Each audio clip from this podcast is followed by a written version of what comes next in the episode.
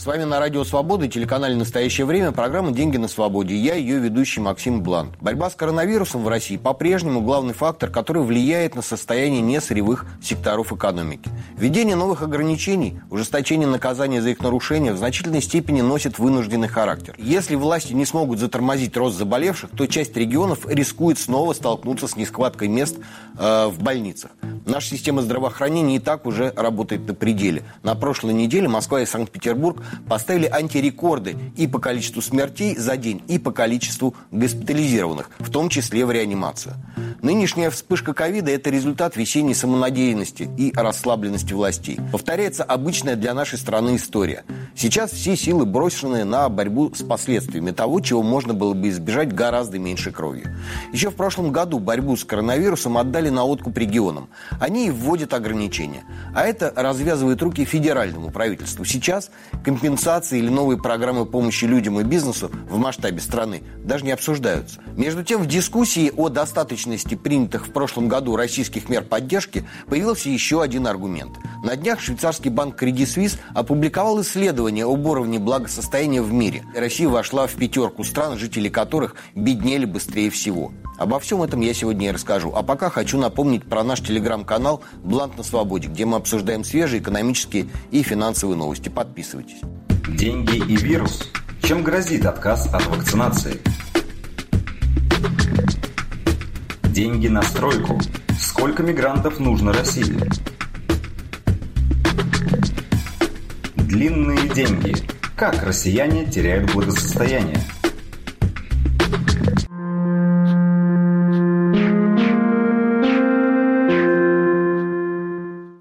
Сначала об одной весьма неприятной тенденции. По данным Национальной ассоциации профессиональных коллекторских агентств, в начале этого года резко выросла доля молодых должников в возрасте до 25 лет, чьи долги передают коллекторам. Если в первом допандемийном квартале 2020 года на категорию самых молодых заемщиков приходилось менее 10% таких долгов, то сейчас она выросла вдвое и составляет уже 20%. Еще более тревожные цифры пришли с онлайн-платформы Debex. Она специализируется на продаже просроченных долгов. Так вот, по их данным, в первом квартале этого года доля продаваемых долгов совсем уж молодых заемщиков в возрасте от 18 до 20 лет – выросла до 20 с лишним процентов. Некоторые расхождения в оценках объясняются тем, что коллекторы считают долги как перед банками, так и перед микрофинансовыми организациями, а на онлайн-платформе работают в основном последние микрофинансовые организации. Банки предпочитают не связываться с людьми до 25 лет. Так что тем, кто только начинает самостоятельную жизнь, остается довольствоваться микрозаймами под куда как более высокие проценты. Приведенные мной цифры красноречиво говорят, что именно молодые россияне пострадали от коронакризиса сильнее всего. Возможности для подработки в общепитии или сфере услуг для них резко сократились, а нынешняя волна ограничений только усугубляет проблему. Но в правительстве ее пока не замечают, потому что заняты там немного другим – поисками способа заставить металлургов поделиться с бюджетом сверхприбылью от роста мировых цен на сырье – Слова первого вице-премьера Андрея Белоусова о том, что отрасль нахлобучила государство на 100 миллиардов рублей и теперь должна вернуть эти деньги, вылились в конкретные действия. В прошлый четверг, 24 июня, министр экономического развития Максим Решетников на заседании правительства заявил, что с 1 августа будут введены временные экспортные пошлины на черные и цветные металлы. Пока предполагается, что действовать они будут до конца нынешнего года. Размер пошлин составит 15% плюс специфическая надбавка. В общей сложности правительство рассчитывает получить за счет этой меры 160-165 миллиардов рублей. Эти деньги планируют потратить на то, чтобы удешевить капитальное строительство. Как дополнительные деньги могут что-то удешевить – загадка. Обычно бывает ровно наоборот. Тем не менее, выступивший на том же заседании первый вице-премьер Андрей Белоусов заявил, что новые пошлины – это не попытка наказать металлургов, а способ защитить внутренний рынок от внешних цен. Можно подумать, акционерам Северстали или Норильского никеля от этого стало легче. После всех сделанных заявлений акции российских металлургических компаний ожидаемо стали лидерами падения на московской бирже. Что ж до заявленной цели – остановить разгон внутренних цен, то, на мой взгляд, получится точно так же, как с ценами на продукты продукты. Россия крупный игрок на мировом рынке черных и цветных металлов. Если пошлины приведут к сокращению экспорта, мировые цены, скорее всего, вырастут еще сильнее. Экспорт снова станет привлекательнее работы на внутренний рынок. И ситуация просто выйдет на новый уровень. При этом ждать, что цены на металлы как-то сами собой стабилизируются, тоже не приходится. В конце прошлой недели в американском Сенате согласовали инфраструктурный план Байдена стоимостью 1,2 триллиона долларов. Так что в ближайшие годы большая стройка в США будет стимулировать спрос на сталь, никель, медь и другие промышленные металлы.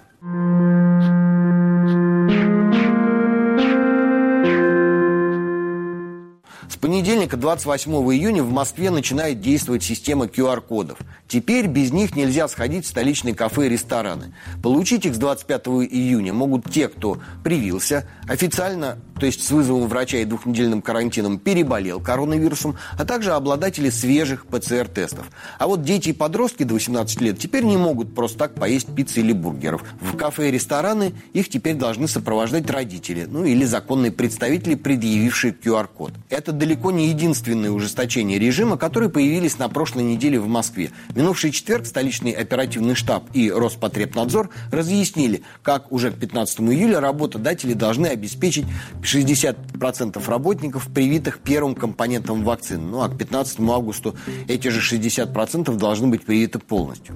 Бизнесу официально разрешили отстранять от работы без сохранения зарплаты сотрудников, которые отказываются делать прививку без уважительных причин.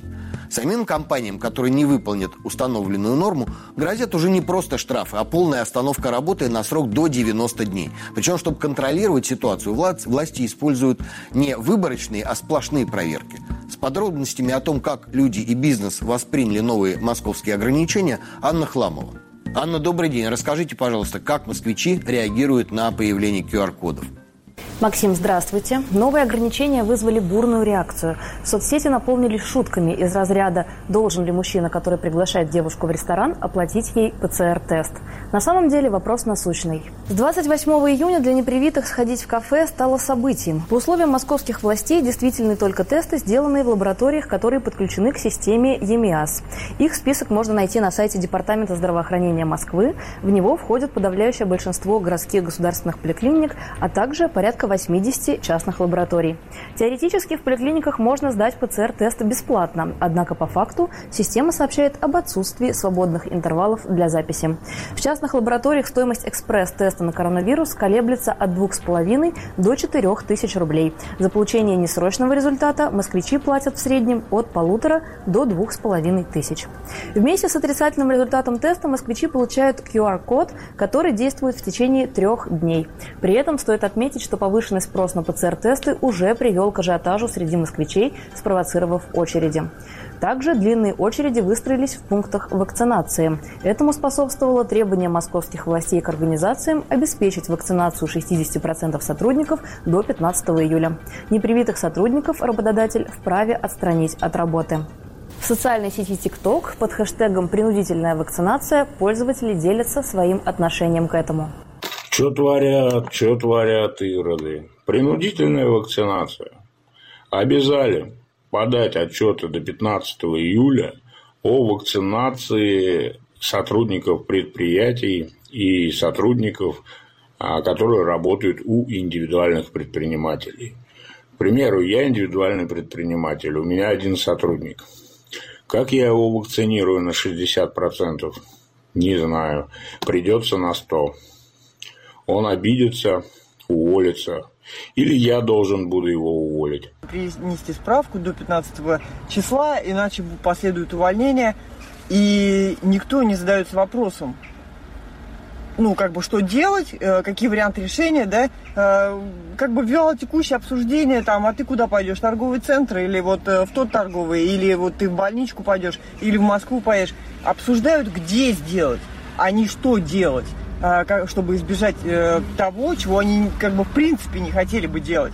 После вчерашнего разговора с моим руководителем, что за отказ от вакцинации мне грозит отстранение от работы, сегодня она ко мне подошла и спросила, не передумала ли я по поводу вакцинации. Я сказала, что мое решение добровольное и обдуманное, и я не передумаю. На что она мне предложила просто написать на ее имя заявление, что я отказываюсь от вакцинации. Вот, я не знаю, как это воспринимать, что это обозначает, маленькая победа или небольшое перемирие перед большой войной. Сегодня пришел на работу, а мне сказали, а покажи справочку-то о ковиде. А я говорю, у меня нету. А он мне говорит, ну тогда иди гуляй. Вот так вот в России у нас все происходит. Теперь я без работы, пока без справки я букашка, а со справкой я герой. 26 июня в Москве даже прошла акция противников вакцинации, организованная депутатом КПРФ Валерием Рашкиным. В ней приняли участие около 500 человек. Полиция содержала девятерых, в том числе главу фракции КПРФ в Мосгордуме Николая Зубрилина. А вот мнение представителя бизнеса. Владелец стоматологической клиники в Москве рассказал, как обстоят дела в его организации. Большинство, конечно, не, хотелось, не хотели вакцинироваться, поэтому э, каким-то я так предполагаю, какими-то путями. Я, ну, это мое личное э, мнение, пока оно не подтверждено, но я предполагаю, что они находили сертификаты, каким-то образом их покупали. Кто-то, может быть, реально вакцинировался, но во что слабо верится. Тем временем в Москве уже известно о 24 уголовных делах за подделку сертификата о вакцинации. По данным полиции, один из задержанных продавал документы за 5000 рублей. Полиция Санкт-Петербурга также выявила ряд нарушителей, которые продавали фальшивые сертификаты и отрицательные результаты теста в среднем за 2-2,5 тысячи. Причем ряд нелегальных компаний гарантирует, что сайт госуслуги, на который нужно загружать сертификат, принимает эти подделки за настоящие документы. Телеграм-канал «Ранхикс Экспертиза» написал, что по данным их аналитиков, больше миллиона россиян хотели бы купить поддельный сертификат о вакцинации вместо того, чтобы сделать прививку бесплатно. Основной причиной этого называют недоверие к прививочной кампании в целом.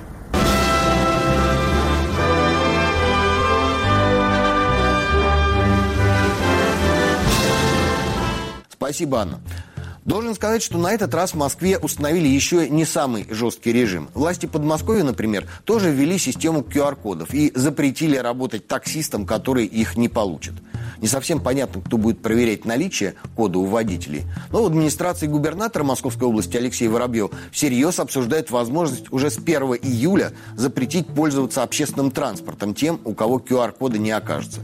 Кроме того, в подмосковные пансионаты и гостиницы без QR-кода можно будет заселиться не дольше, чем на три дня. Губернатор Петербурга Александр Беглов призвал относиться к непривитым, цитирую, с нулевой толерантностью. Он обязал к 15 августа привить 65% госслужащих и закрыл фудкорты, детские комнаты в ресторанах, а также запретил массовые мероприятия численностью более 500 человек. Правда, на прошлой неделе в Питере с размахом провели традиционный праздник для выпускников «Алые паруса». Ни о каком соблюдении социальной дистанции и других мер речи там не шло. На Дворцовую площадь приехал поздравить выпускников и сам Беглов. Так что между словами и делами дистанция у градоначальника северной столицы довольно большая. В Краснодарском крае с 1 июля перестанут селить в пансионаты и гостиницы без свежего ПЦР-теста или справки о вакцинации. А с 1 августа селить начнут исключительно привитых. На ближайшие два месяца все 4-5 звездочные отели в Сочи и Анапе были до этого полностью забронированы. А теперь люди начинают массово отказываться от брони. По предварительной оценке Ассоциации туроператоров россияне уже аннулировали около 30% бронирования на июль и более 70% на август. Вся эта чиновная гиперактивность на почве введения запретов и ограничений приводит к росту нагрузки на медицинскую инфраструктуру и делает некоторые требования просто невыполнимыми. В ряде регионов прививочная кампания приостановлена просто потому, что нет вакцины. Лаборатории перегружены, сроки получения результатов увеличиваются, и получить результаты ПЦР-теста, который сделан за требуемые три дня до проверки, весьма непростая задача.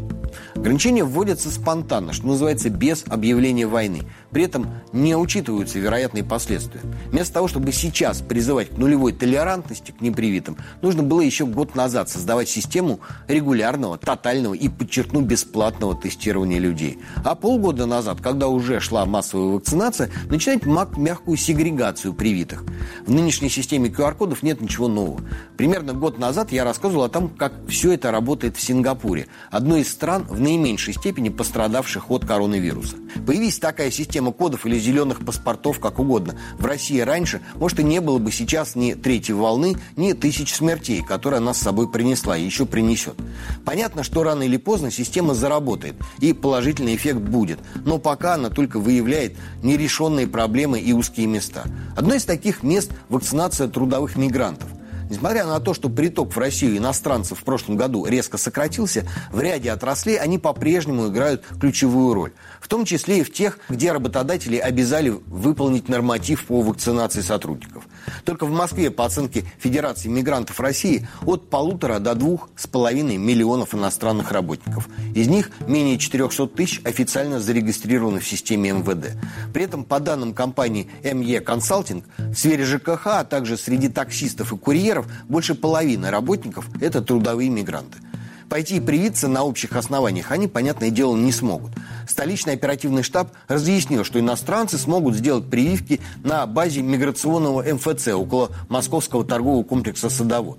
Еще раз, один МФЦ на 2 миллиона человек. Но это не самая большая проблема. Пункты вакцинации для иностранцев откроются лишь после того, как правительство разрешит прививать иностранцев российскими вакцинами. А этого разрешения пока нет. Есть только планы прививать мигрантов однокомпонентным спутником Лайт, который поступил в оборот только 25 июня. И, скорее всего, тем, у кого нет российского гражданства, за прививку придется еще и заплатить. Возникает вопрос, что будут делать службы доставки, агрегаторы такси и прочие компании, чтобы выполнить 60% норматив по вакцинации. Видимо, тех мигрантов, кто просто физически не успеет привиться, ждет увольнение безо всяких компенсаций. Как это скажется на скорости и стоимости доставки и цене такси, догадаться несложно. Про чистоту московских дворов к концу лета даже думать не хочется.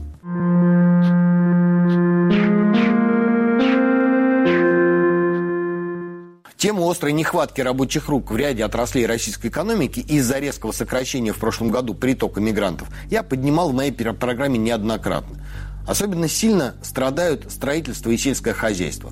По недавней оценке вице-премьера Марата Хуснулина, только на российских стройках не хватает от полутора до двух миллионов человек. Минсельхоз совместно с РЖД пытается организовать чартерные поезда из Средней Азии для сезонных рабочих.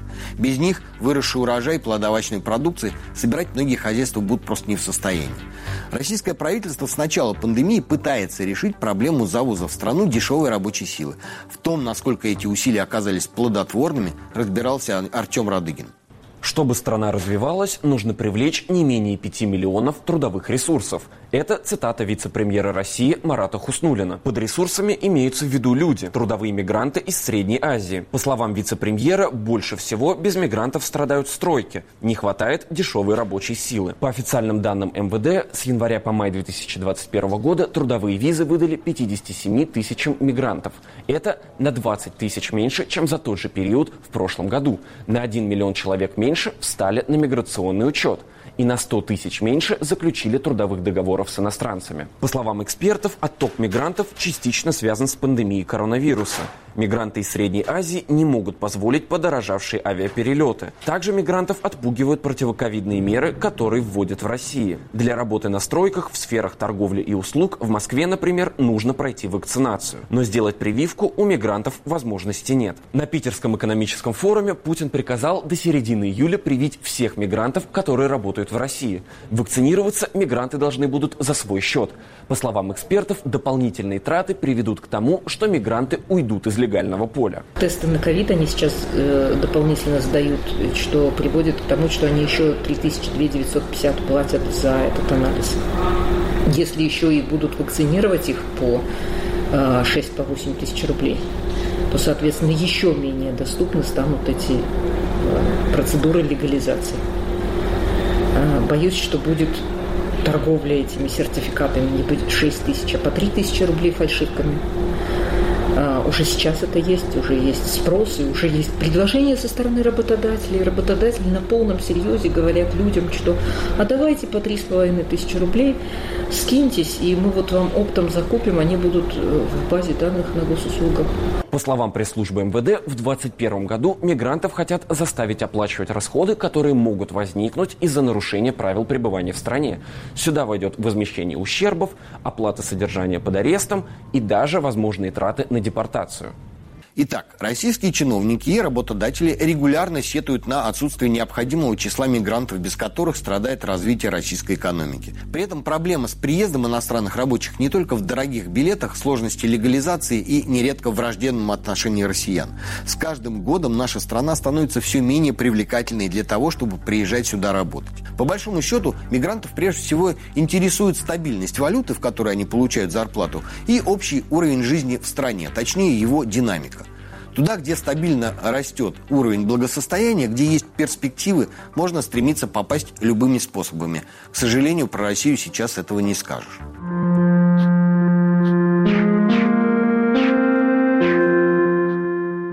На прошлой неделе швейцарский банк Credit Suisse опубликовал ежегодное исследование об уровне благосостояния в 50 крупнейших экономиках мира. Показатель учитывает не только доходы и накопления, но и стоимость финансовых активов, а также недвижимости. Так вот, несмотря на пандемию, общий уровень благосостояния в мире вырос на 7,4%, а в пересчете на каждого взрослого на 6%. Лидерами по росту показателей в абсолютном выражении стали США, Китай и Германия. В процентах к предыдущему году Швеция, Филиппины, Украины и Бельгия. Аналитики отмечают, что подобная устойчивость к кризису стала результатом усилий правительства и центральных банков, направленных на поддержку бизнеса и населения. Что касается России, мы вошли в тройку стран, где уровень благосостояния упал сильнее всего в абсолютных цифрах и в пятерку по уровню относительного падения благосостояния. Да и в пересчете на каждого взрослого Россия оказалась на шестом месте с конца. За год благосостояние российских домохозяйств сократилось на 338 миллиардов долларов, или почти на 10%. В среднем на конец прошлого года на каждого взрослого россиянина приходилось немногим более 27 тысяч долларов. Впрочем, в исследовании отмечается, что уровень неравенства в России один из самых высоких в мире. Средняя цифра плохо отражает уровень благосостояния абсолютного большинства россиян. У половины населения России, по подсчетам Credit Suisse, суммарный объем активов не превышает 5,5 тысяч долларов на взрослого. Это так называемый медианный уровень благосостояния. И по сравнению с прошлым годом он сократился на 691 доллар. Именно на эту сумму стал беднее среднестатистический россиянин за год пандемии. Если исходить из медианной оценки, то по уровню благосостояния Россия находится где-то между Перу, Эквадором и Египтом, который выше.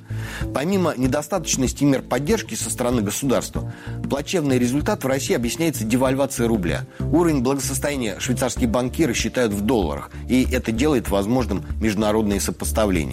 Выводы аналитиков Credit Suisse для нашей программы прокомментировала эксперт экономической экспертной группы Анастасия Суслина. То, что у нас будет большое падение, сильный спад, это было ожидаемо. То, что это будет спад больше, чем у всех остальных, ну, здесь можно было рассуждать, но тоже, в принципе, можно было предполагать, что спад будет достаточно существенным. То есть, может быть, не в топ-3, не в топ-5, да, но в топ-10 мы бы вошли. Почему? Потому что, в отличие от большинства стран, в том числе европейских, у нас коронакризис, он же привел не только проблемам, связанным с пандемией, да, но и проблемам, которые возникли в связи с падением цен на нефть, ослаблением рубля и общей напряженностью политической ситуации на мировой арене, связанной с российскими там, разными санкциями и прочим. То есть в некотором смысле можно говорить, что у нас есть некоторое наложение трех видов кризисов одномоментно. И поэтому, в принципе, неудивительно, что мы так сильно просели. Можно ли этого было избежать? Ну, наверное, отчасти можно было бы что-то смягчить. Например, если бы у нас не было новых санкций. Или мы бы как-то налаживали отношения с миром, с тем, чтобы убрать те санкции, которые есть. Или, например, лучше бы шла вакцинация. Может быть, и скорее всего, хорошо было бы, если бы государство выделяло больше средств на поддержку населения именно. Не на каких-то там гигантов, а именно на поддержку населения. Тогда доходы населения упали бы не так существенно, как они упали. Еще, может быть, пару месяцев назад или даже месяц назад создавалось ощущение, что мы преодолели некий поворотный момент в лучшую сторону. Как бы и ситуация начала нормализовываться приходила более-менее приятная статистика бюджетная, э, более-менее по ВВП там, ну, худо-бедно какие-то были подвижки. И даже создавалось ощущение, что вроде как мы выправляемся, да, выходим на какую-то траекторию роста. Даже международные агентства типа МВФ, Мирового банка и другие прогнозировали нам уже вполне себе приличный такой рост восстановительный в 2021 году. Но, и мы видим что? Что действительно, к сожалению, имел место провал вакцинации, абсолютный. Да? Люди как не хотели вакцинироваться, так и не хотят. Более того, ограничительные меры нас какие-то ждут, но про меры поддержки, пусть даже какие-то незначительные, хотя бы такие же, как были в прошлом году, никто об этом не заикается. Да? Вот в чем ужас 2021 года по сравнению с 2020 в том, что э, по количеству смертей и ограничений нас, возможно, ждет еще более такой суровый локдаун, а по мерам поддержки о них вообще ни слуху, ни духу, никто ничего не говорит. Я хотел бы обратить внимание еще на одно интересное наблюдение аналитиков швейцарского банка. Впервые за всю историю число долларовых миллионеров во всем мире достигло 1% населения. Лидирует по этому показателю Швейцария, где почти 15% взрослых обладают состоянием, превышающим миллион долларов. По абсолютному показателю всех с большим отрывом опережают США. Там почти 22 миллиона человек могут похвастаться тем, что они стоят миллион долларов. Число американских миллионеров за прошлый год выросло на миллион семьсот тысяч человек, а их доля составила 8,8% населения. В России же доля доль долларовых миллионеров составляет 0,2%. И за прошлый год их число сократилось на 44 тысячи человек до 269 тысяч. Почему это плохо? Ну, хотя бы потому, что зажиточные люди являются основным локомотивом в любой экономике. Они могут инвестировать и создавать новые рабочие места. Причем делают это на порядок эффективнее, чем государство. Не следует путать их с долларовыми миллиардерами, которые в России по большей части эксплуатируют сырьевую ренту и чье состояние за время последнего кризиса существенно выросло. В том числе и благодаря девальвации рубля, ударившей по уровню благосостояния в целом по стране. Миллионеры же это тот самый средний бизнес, который составляет основу развитых экономик и которого в России катастрофически не хватает. Это владельцы успешных стартапов, высококвалифицированные кадры, которые все последние годы уезжают из страны, поскольку не видят тут никаких перспектив ни профессиональных, ни политических, ни экономических.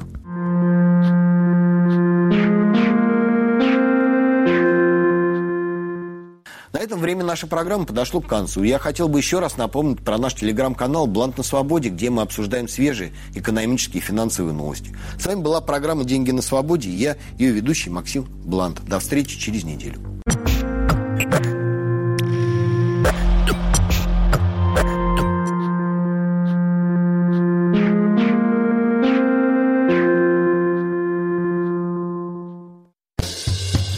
Меня зовут Елена Фанайлова. Я поэт и критик, обозреватель культуры «Радио Свобода», бывший врач. Мой подкаст называется «Фанайлова. Вавилон. Москва». Мы говорим с художниками и писателями о духе времени, старом искусстве и современности, о художнике, политике и войне. Мне нравится ироническая эстетика кабаре и искренность собеседников. Подкаст выходит по пятницам. Слушаем в приложениях Apple и Google, в Яндекс.Музыке, Spotify и в телеграм-канале студии подкастов «Радио Свобода».